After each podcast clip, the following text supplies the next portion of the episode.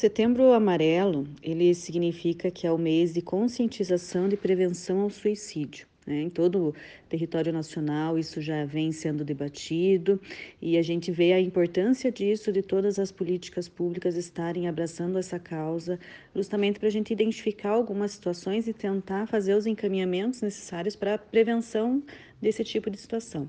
Então, nesse mês, a saúde mental é, é debatida em vários órgãos, em várias instâncias é, e unidades executoras, né? Tanto da, da saúde, quanto da educação, quanto da assistência social e outras pastas também focando realmente nessa na importância de você conscientizar a população de reconhecer tais sinais em amigos, familiares, para que a gente fa possa fazer realmente a prevenção ao suicídio.